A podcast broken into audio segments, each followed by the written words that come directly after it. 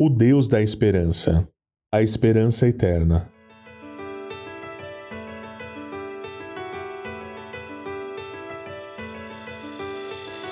Quanto a mim, sei que meu redentor vive e que um dia, por fim, ele se levantará sobre a terra.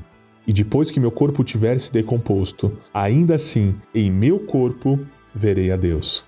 Jó capítulo 19, verso 25 e 26.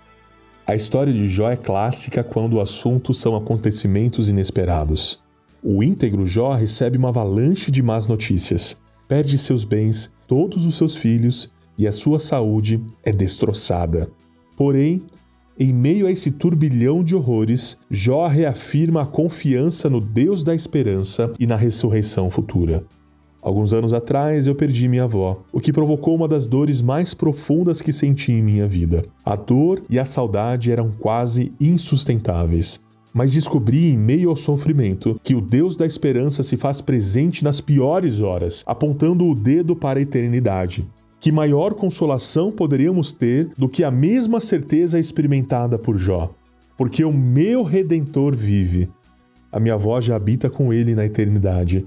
Uma certeza decorrente da aliança eterna que Deus celebrou desde a fundação do mundo.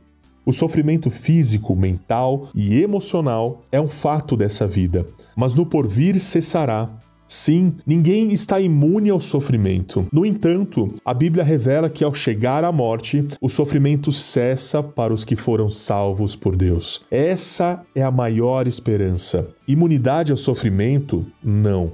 Certeza de consolação? Sempre. Louvado seja o Deus da esperança, que, mesmo diante da morte, enche o nosso coração de júbilo e esperança eterna. Sei que meu redentor vive e que um dia, por fim, ele se levantará sobre a terra.